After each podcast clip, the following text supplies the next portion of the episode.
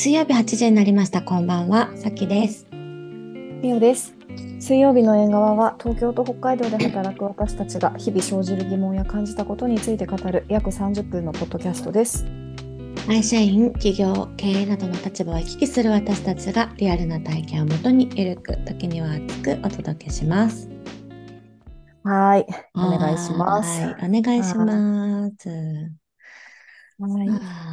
あた ため息ー元気元気ですか？元気、元気ですよ。なんか、うんはい、毎、毎回言ってる気がするけど、なんか年末感ありますね、とか言って。ねえ、そうですなんかバタつね。いている。うん。私もバタついてるなう。ん。なんか、あの、インスタ見たけど、はい。すごい雪降ってましたね、北海道。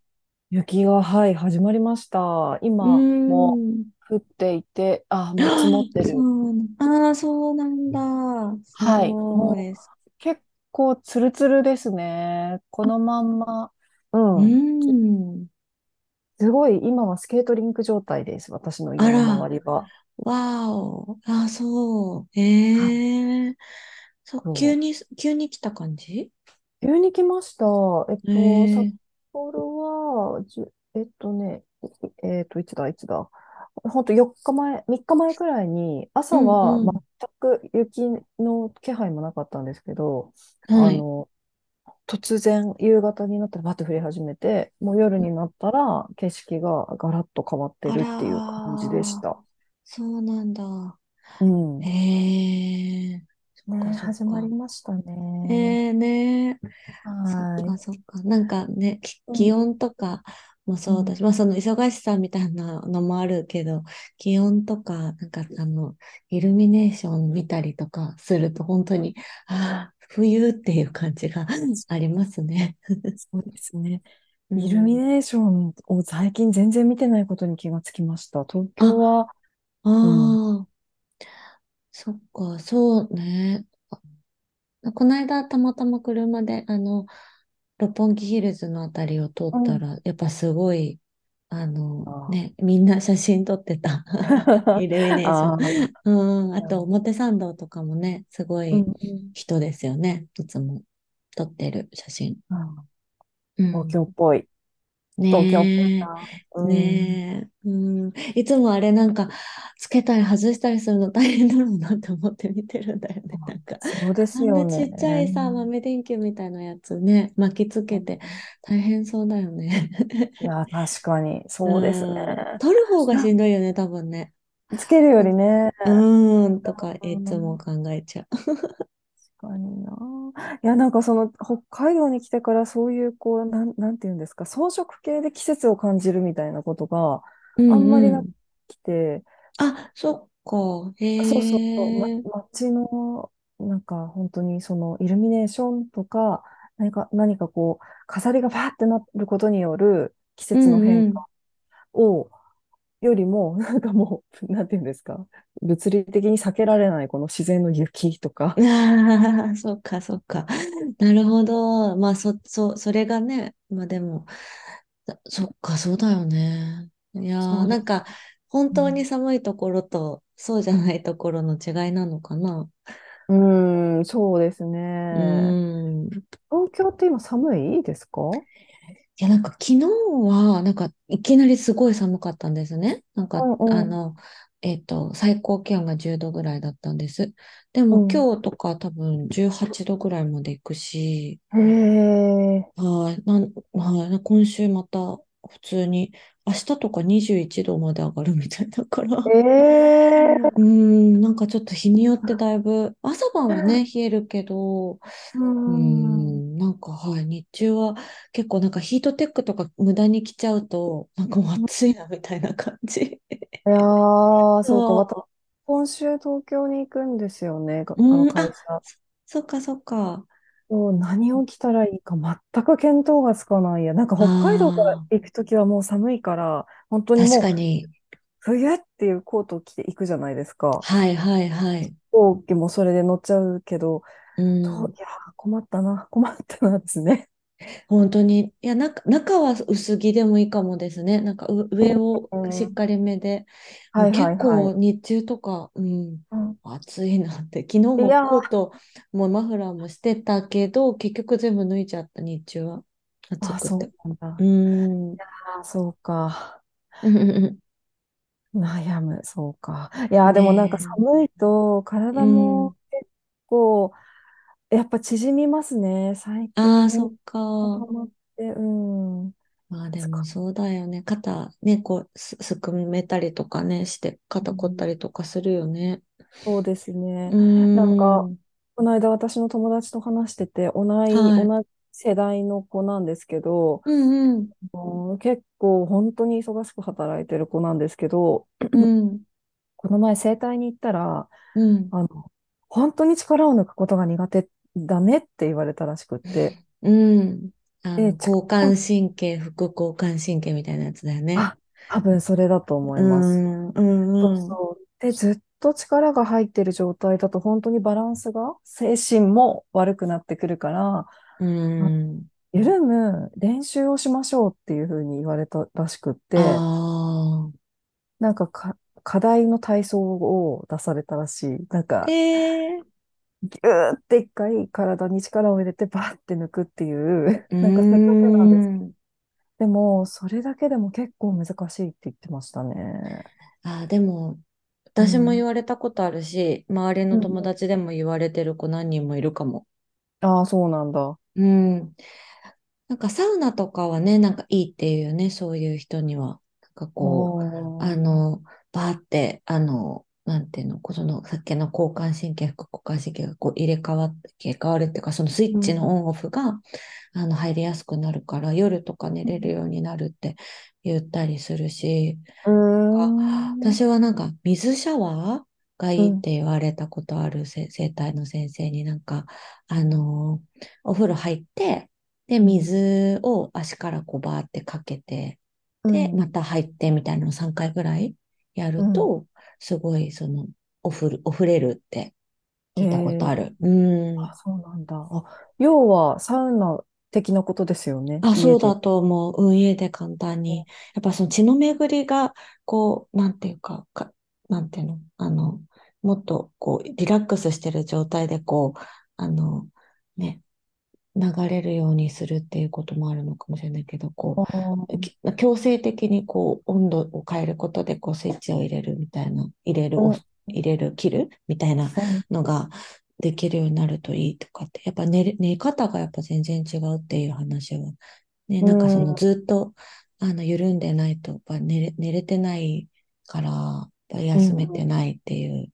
話でね、頭がちがちとか言うもんね。うん。頭ガチガチすごいある。うーすごい。ん。なんか、で、そのね子が、今、おあの、先生に教えてもらったエクササイズの一個で、頭に片手を当てて、え。うんで、うん。めっちゃ力入れるんですって、ギューって自分、押し合うう頭と手を。押し合って、で、すごいギューってやって、パッて手を離すっていうのを繰り返しなさいって。うーん。そういうちょっとした体の一部を使った力を入れる、そしてあえて緩ますみたいな、あのー習ん。慣づけをうん。うすれば、ん。一定その普段緩むっていうことをあの学習できるからって言われたらしくて、いや、なんかでも緩むもね、なんかダラダラしてるつもりの時もあるけど、うでもん。体って意外と緩んでないんだなって、で、頭も緩んでないんだなっていう話をしてて、でもうん。私もね、さきさん寝てる時って、うん。け、かなり、なんていうんですか、完全にリラックスして、すして寝られてます？いや、なんか、あ、できてなくって、それこそ、まあ、まあ、し日によっては、なんか仕事の続きの夢見ちゃったりとかして、多分、うん。すごいうん。頭が動いてるんだろうなとうん。思うんですよね。うん。うで、ん。なんかこう、昔ちょっと断食やったりとかしてた時あったじうん。ゃないですか。なんかはい。最近全然できてないんですけど、なんかうん。そういう時とかはやっぱりお酒飲まないと、なんかうん。一見お酒飲んでると寝れる、寝つきは良さそうなんだけど、やっぱ起き、夜起きちゃったりとかするけど、その、ぱ断食とかしてると絶対起きないし、眠りも深い気がしてて、いや、やっぱおうん。酒飲んでると寝れないんだとかっていう意識はあるけど、やめられないんだけどっていうう感じ。ん。うん。ああ。うん。いや、私も寝てる時にすごい力入ってるんですよ。う力が入りん。すぎて起きちゃう時あって、ギューって、へえ。なんか拳を握りしめて寝てたりとかしてる。ああ、そうなんだ。手、手ってこうんと手、手とか、あとええは、でももう肩とかもギューって力入って、それで疲れて起きたりとかすることありますね。ああ。抜けてないんだね。なんか、うん。あの、うん、私、なんか歯、歯食いしばったりとか、歯ぎしりとかもそういうののえ影響あるじゃないですか。なんうん。か、それは私結構あるんですよね。歯、歯ぎしりしたりとかしてるって、その歯医者さんに行ったらよく言われる。なんか歯うん。削れてうん。ますね、みたいな。ああ。うん食いしばりとかね、してうるとん。か言うよね。いやーね。うん。なんか、でもその友達を見てくれた整体の先生は、本当うん。にこの世代、この世代の女性、だからまあ30代後半から40代ぐうらいのん。女性で、本当にもう緩むのが苦手な人が多いって言ってたらしい。そうなんだ。でも、周りうんも本当多い、なんか頑張ってる子たちね、なんかこう、なかなか突っ走って、来ちゃったし、来れちゃったし、そのままやってるみたいなところはあるのかもしれないよね。いや、そうですね。ん、そうだそうですね。ね。ううんん。なんでなんだろうか。なんか、なんでなんだ。生きるのって大あ変とか思っちゃう、最近。ー 確かに。うそうだん。ね。うん。もうなんか切り替えが上うん、手な人もいるけど、まあなんか全員がそれね、できるわけじゃなかったりもするもんね。そうでうん。うすね。ん。ういや、ん。なんか、で、ちょっと全然話変わるんですけど、うん。力が入りすぎるみたいな話から、いや、うん。そんなにやっぱり人生の中で気になってることとか多いかなって思いながら、この間美容院で、あの、こ、うん。子供の美容院について行った時に、うん。あの、美容院行った時ってこう自分が普段読まない雑誌読むのちょっと楽しくないですか？ああ、うんうんうん。なんか、私、あの、ストーリーっていう雑誌を読んでて、うん。そしたら、ストーリーって、まあ、40代くらいの女性が対象っぽいんですけど、うん。40代の女性って向き合うものめっちゃ多いなっていうのをストーリーを読んで知って、そのまあ、この40から50の間って多分自分は更年期がきっと来るじゃないですか。うん。自分は更年期が来ます。で、仕事も、まあ、ね、あの、稼がなきゃいけないとか、あとはまあキャ、キャリア的な意味でも結構こうバリバリとやってるう時期で、ん。で、仕事してない方だ、もう、例えばお子さんいらっしゃる方とかだったら、大体そのくらいに何かしらのこう、受験だったりとか、その子供のターニングポイントがあるうし、ん。あとは何だったら、親の介護がそこでう入ってくる人かもん。しれないし、あとは確独。身の方、うん、とかだったら、あの、30代の子、30代で結婚してないとかってもう全然当たり前になってきるじゃないですか。うん。いいけど、まあ、40代になってくると一定焦ってくるし、これからどうして、どう生きていこうかっていうのを考えるみたいなの書いてあって、うん。40代やばくないですかって思ったんですよね。確かにね。自分のことだけじゃないこともいっぱいあるもんね。ある。いや、そりゃう疲れるわって思っちゃっん。た。うそん。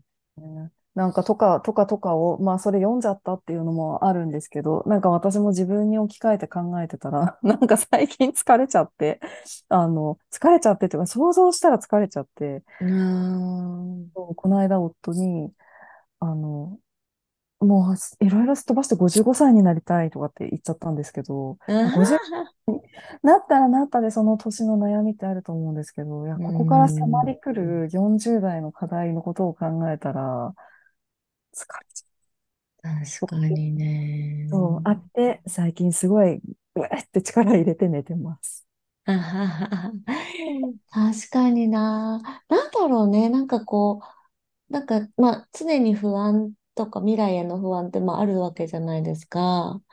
なんかこう、複雑になり、なってくるから、あれなのかな力入っちゃうのかしら。そういうことじゃないの。複雑複うん、なんかこう、自分の、うん。例えばキャリアの悩みとかさ、なんか、うまあ、ん。複雑じゃないじゃん、別に、なんていうの。あ、自分のキャリアはそうですよね。うん、とか、なんか若い時って、その、じゃあ結婚とか、そのうん。恋愛とか、なんかう主語が自ん。分で、まあもちろんそれ以外もあるけど、まあそ、それうん。が中心だったところから、うん。こう家うん。族とか子うん。供とか、なんかうん。そういう自分の体調とか、いろいろこううん出てくるから大変なのかしら。ねえ、それはありますね。なんか、そうですね。じ、若い頃の自分の問題だったら自分で元気だし解決できたなって思ううんですけど。自分以外の他者で大切な人たちの悩みを、い、なんか別に頼まれてもないけど抱えてしまいがちになるんじゃないかなって、す、ん。すでに若干思い始めてうて、なんか、それってさ、さっきのね、話で言うと、その、要は、その、自分が今いる世代、そのせ年齢っていう世代っていうところの、にう。うん、降りかかるものと、そうなんうん、か、そうなんか、なんとか世代みたいな、な、なんていうの？あの、うん、うこう、ん。ゆとり世代とかなん、とか世はい。代みたいなのの世代の私たちの掛け合わせでそうなるのかなとも思ったんだけど、なんだろわかる。掛け合わせでしょうね。う。うん、なんか、そその、うん、追っちゃう感じ、その自分で、なんか、なんて、かぶっちゃう感じってう。うなんかん。この世代の特徴なのかなとか、なんか、頑張る、なんか、最後の武士たちみたいな、っていうの、なんていうの、なんか 人にもよるけどさ、でもなんうん、かこう、この間なんか全然違う話で、なんかそうん、うん。の、あの、もう、こう、なんて、そういうの古いみたいな、なんかその、気合と根性で乗り切るみたいなのは古いんだみたいな記事があって、なんかで、で、なんうんか、そ、そうだなって思ったんですよ。でもなんか、でもそういう世代のこう、もう末裔じゃないですか、私たち。うん。なんかもう、だから、なんかその、そういう、こう、なんマインド？う持ってん。る、も、なんかそもそも持って生まれちゃって育っちゃってるみたいなのと、その、降りかかる、その世代としての、こう、出来事で、なんうん、かこう、とても背負っちゃう感じあるのかなとか思って。あるのかな？これもっと上の世代の方？うーえっと、だかん。ら今、50代、60代、70代とかの方って40代どう過ごしてたんでしょうね？なんかそう、その、なんていうの、私たちって何世代？え私たち何ですか？ゆとり的な。ゆとり的なやつでうん何なんだろうね？ちょっと調べよう。だろう。なんだろうな。え、さきさんたちの時って、え、でもさきさんとん。私、ほぼ同世代ですけど、就職氷河期だった？うんうんうんうん。就職、就職、あの、スタートだったと思う。小氷河期の始まりみたいな。まりくらい？はいはい。私たちもギリギリ、それが、うーん。ちょっと改、改善したかな、してきたかなくらいの世代だったような気がするな。ん。そうだね。えー、いやー、ちょっと、うん。いや、でも本当にその年代ごうとにこのん。40代どう過ごしてきたかって、その捉え方違ったでしょうね。うーん。ねえ。う本当だよん。ね。あ、就職氷河期世代ってなってる。ああ、私たち。そうなんだ。そう71か。年から82年まで。うん。うとかっん。うて書いてあるけど、まあ、ーそのん。ね、全部が全部じゃないけど、う多分、んうん。そんなあ、でも、ところだよけ、ね。傾向としてはそんな感じ。なるほどね。この人たち、私たちの40代の過ごし方ね。なんか私めっん。ちゃ正直に言うと今めっちゃ悲観的なんです。珍あ、しいって言わ。れるけど。うん。うん、確かに。なんでなんそで？なんか、なんかを見ちゃったの？なんかを見ちゃったの？って。その、まあ、きっかけはそのストーリーを読んで、ああ、40代って、あの、本当にいろんなイベントが来るなって思ったこと、気づ、思ったというか気づいたことなんですけど、あ、うん、そうだよ来るよねって思って、で、いうん、ざうん、目をこう自分の周りに配って 見渡してみたら、うん。どんどん自分ごとに置き換えちゃったんでしょうね、きっと。うーん。そう。そういえば、いや、元気なつもりで来てるけど、自分自身は、うなんかでもこれん。元気を維持するために、結構なんかいろいろやってんじゃん、私と思って。漢方だ、うなんだ、サプん。リだ、なんだとかって、あ、やった結果のこの元気なんだと思ったら、あの、これを緩めてはならぬみたいな。さ、もっともっと健康維持のために工夫しなければならぬって思っちゃったのと、あとうは、まあ、ん。親親のこと、親。元気なんですけど、あれ、そういえば親の、あの持ってる山どうしてるっけとか、山うん。とか、あとはなんかその、あのーなんだっけ、そうそうそうそう、退職金の運用とかってどこでどうやってるんだろうとか、途端気になり始めちゃったりとか、うん。あとはまあ、まあ子供たち、もう上中1だから、まあね、進路とかを考ね。える年齢になってきて、あ、ちょっと待って、どこからどういうふうに考えたらいいんだっけ私は何をサポートしたらいいんだっけみたいな。なんかわからないものがいっぱいあることに気づいたからなのかな。ああ、そうかもね。うん。いや、でも、です。はい。そっか。私もでも今言われたこと全部、まあ子供はいないですうんけど、でもはいはい。なんか親のこととかは、あの、私も何にもわかんないんですよ。うんうで、んうん。最近なんか実は親がなんかちょっと病院行って、なんかある病気かもみたいな感じでちょっと疑いみたいなのもあったりして、なんかちょっとうんうん。こう、考え始めるとそわそわするし、もやもやするあし、なんかうん。どうなってるの？みたいな感じ、その病院で本当に大丈夫なの？みたいな、なんかいろいろ思ったりとかうあるんん。だけど、うん切りないよね、とえ、かっわかる。切りない。切てい。いう気持ちになって、うなんか、ん。なんかね、すごい冷たいかもだけど、まあなんかもう、いい大人なんだし、人は人、自分は自分みたいな、頼られたら答えるけど、それ以外は知らんみたいな感じの気持ちにもなってもいたりえするえし、ー、キャキさんすごいですね。すごいですね。いや、わかんない。なんか、いや、あの、いや、いや、考え始めたらき、私もすごい止まんないんですよね。で、すごい憂鬱になったりとかするし、でもなんかん。絶対私から聞いたら機嫌悪くなるよなとか、なんかどのタイミングでどう聞いたらこれはなんかうまく解決するだろうかとか、なんかいろいろ思うこともいっぱいあるし、うん。ってうん。いうのをうん。一通り言って、うん。結論、知らんってなった。ああ、なるほどね。いや、でもなんかそのくらいの方が、私が親だったら、その、うんそうであってほしいって思うと思う。いや、わかんない。でも、正しいうん。のかもわかんないし、ぜなんかあった時にね、大変になっちゃうのかもしれないんだけれど、っ。ていう、なんか、うん、でももう、人のことを気にしてられないっていうか、なんか自分のことで精一杯っていうか。あ、そうですよね。いや、でも、いや、そうなんですよね。そうなんですよ。そうなんですよ。う人のことえ、人は人じゃないですか。まあ、こう、うちも子供はもう、子供の人生だから、う親もそうですん、し、うだからそこをん、自分が入りすぎたってしょうがない、考えすぎたってしょうがないって頭では分かってるんですけうど、ん。なんかね、わかるわかる。はい。お心持ってかれちゃうよね、考え始めるそとね。う、持ってる、持ってかれる。うん、しかもなんかさ、それがさ、あの、うん。自分の中でこう、怒りじゃないけど、なんかうん。こう、もうみたいな気持ちになったりしない？なんかこう、なんか普通、最初の、ほ、本当の本当のコアはさ、心配、心配してるし、大丈夫かなっていう気持ちなんだけど、そうん。っからさ、なんかさ、え、どうなってるの？みたいな、なんでこれ、こうやってないの？とかさ、なんか、なんでこれ考えてないの？とかっていう、なんかこう、怒り、怒りっていうか、ちょっうん。とフラストレーションみたいなにな、なっていくじゃない？なんか。そう、そうなった時ってよくない、ヘルシーじゃないなって思うんだよね。で、うなんか、ん。でもそれって余計なお世話なのかなとか思ったりとかしいや、て。そうでしょうね、そうでしょううね。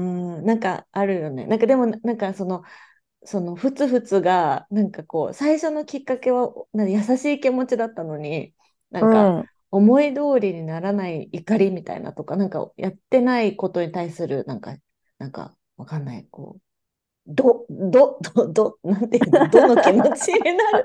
あじゃないですあ、か。わかるわかる。なんかなんなんだん。ろうね、それってって思ってしまうんです、私。ね。でも自分がそうなっちゃうの分かってるから、だから考えるのやめるのかも。ああ、はいはい。先回りしてるってことですね。そうそうそう。で、なんかうん。こう、言い方とかもさ、なんかちょっときつくなっちゃいそうじゃない？なんかこう、うん。絶対こうしといた方がいいのになんでやってないのとか、なんかこうん。う、なんでこ、これやってんの？とか、なんかうん。そういう、なんて、押し付けっていうか、なんかこう、優しい気持ちで向き合えなくなった時の自分が嫌いだからやらないように気をつけあてるってことなのかな。あ、なるほどうね。あ。そうなった時の自分に、自分を顧みるとってことですね。うん、なんかいい、いいことがない気がする。なんかすごいキレてて、私が、なんかイメージね。なんかうん、怒ってて、でもなんうん、か親もなんか別に頼んでねえしみたいな、なんかうるせえみうん。たいな、になるのが一番良くないじゃないですか。最悪そう、ケースね。って思ってるから。まあそうなる自分のなんか傾向が分かってるからなのかな。わかんないけど。うん。だからもう入んないって決めね。てんのかも。ちょっと入っちゃったらそうなりそうだから。ああ、そっか。まあでもそこはね、親子関係って本当にそれぞれありますもんうね。ーん、そう、そうなの。うーん、もっとこう、うん入っちねゃい、入ってきてほしいっていうパターンもあるかもしれないし、入りたいっていうパターンん、もあるかもしれない。でもちょっと行って距離取った方がいいっていうパターンもあるだろうし、ねえ。それこそもう自分との対話ですよね。どうする状本当態が。本当本当ね。本当正解はないと思うし、そのね、うん状態にもよると思うから、なんてういうか、ん。まあ、寄り添う気持ちは当然あるけど、なんかその、こっちからどこまで歩み寄るかみたいなとかは、すごく難しいなって思ってる。ねえ。いや、ん。要はね、人は人なんだよね。ん。いや、なんかそうそう、うそう。ーん。私も今話しながら思ったんですけど、今私がいろいろこう、悲観的になっている気持ちのうん。大半の、要因の大半はやっぱり自分以外の誰かを勝手に心配してっていうことなんですよね。うんうんうんなんか自分の まだ全然始まってもないですけど、自分の更年期が心配とかっていうのも、更年期になった時に、例えば親とか子供に対して、どういうふうに接する、接しているんだろうかとか、そのうん。時役に立うんててるんだろうかとか、なんかそっちが大きいのかもしれない。だから自分への心配とかっていうよりも、うん。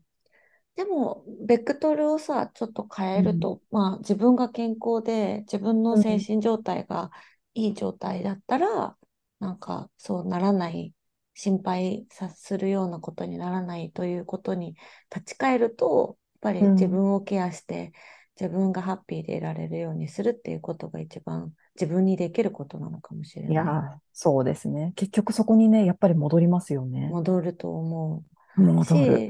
し、なんうん。かそれができてれば、多う分そん。んなに嫌なことにはなんない気もするし、うん。なんか大丈夫な気がする。すね。そうでうすね。ん。うん。えーでもなんか、うんうそうん。思うと、なんか昔から話してるさ、ご自愛みたいな話とかさ、自。分を、なんて、ご機嫌にするみたいなところにやっぱ戻ってくる。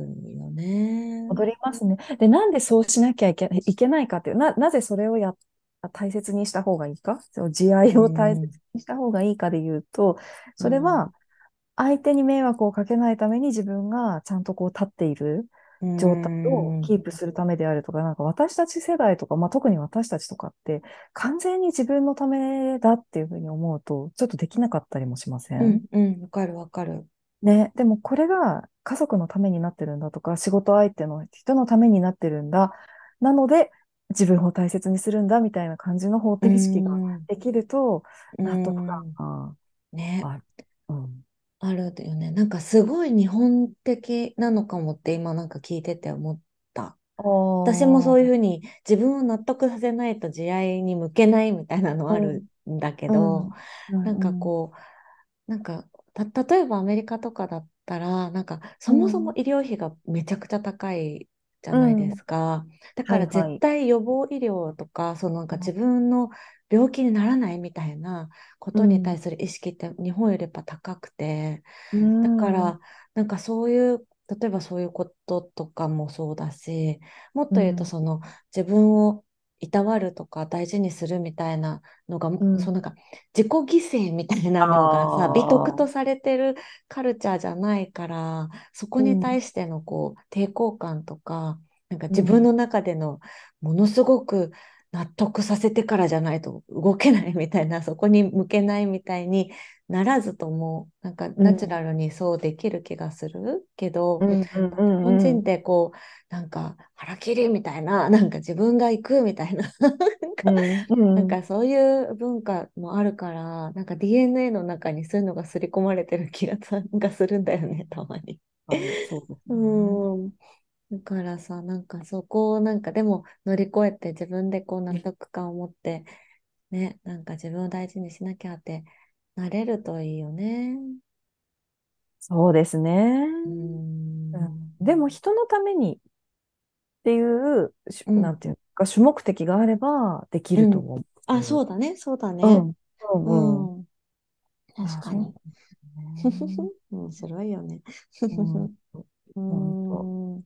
いやー、なんかもう私は雪が降り始めて、ちょっとこう、悲観的になっているっていうことを今回は そのまま話してしまいました。うんいや、でもすごく大事なこと ですよ。元気でもなかなかいられないですからね。うん、そんなね、毎日絶好調みたいなことはないもんね。えー、え、でも共感すごいすると思う、みんな。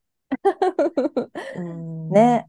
う。うんん。え、でも楽しい、なんか楽しいことをし、したらいいんじゃないですか？そうですねそうですねん自分がね、うん、ちょっとうん気分転換に。あ、そうだ、そんな雪の、雪の北海道に私、伺いますから、あ、そうですよね。はい、はい。あの、もうすぐね。来月。はい。いやー、本当楽しみにしております。あこちらこそですよ。楽しみすぎる。突然決めて、突然行くっていう。あれですか？でもこの雪のシーズンって意外とあまりなかったですか？そう。ですよね。うん。なんかなんかいつも、ね。そうそうそう、誕生日がうん。中寺に行くみたいなのが多かったうん。から、うんうん。そう、お、なんか本当に真冬に行くのは初かもしれない。なんか、車とかね、なんか心配だったから、いつもその、あの、あの、本格的に降り始める前にってうん思ってたけど、うんうんうん、今回は本当に札幌にいるだけだから、うんうん。なんならみおさんに会ってお寿司を食べるだけみたいないやん。あるから、うんはい、うんうんうんちょっと楽しみ。そうですね。ちょっとその時にうんあの、超悲観的になってたら、カツを入れてください。う ん大丈夫。絶対大丈夫。いやいやありがとうございます。はい、楽しみにしてます。はい。はい。水曜日の縁側では皆さんからのお便り、ご意見、テーマをお待ちしています。プロフィールトップのフォームからお送りください。また、インスタグラムでは交代で編集後期を綴っていますので、ぜひご覧くださいね。もし番組を気に入っていただけましたら、フォロー、評価いただけるととっても嬉しいです。今日も最後まで聞いてくださりありがとうございました。それではまた来週水曜日にお会いしましょう。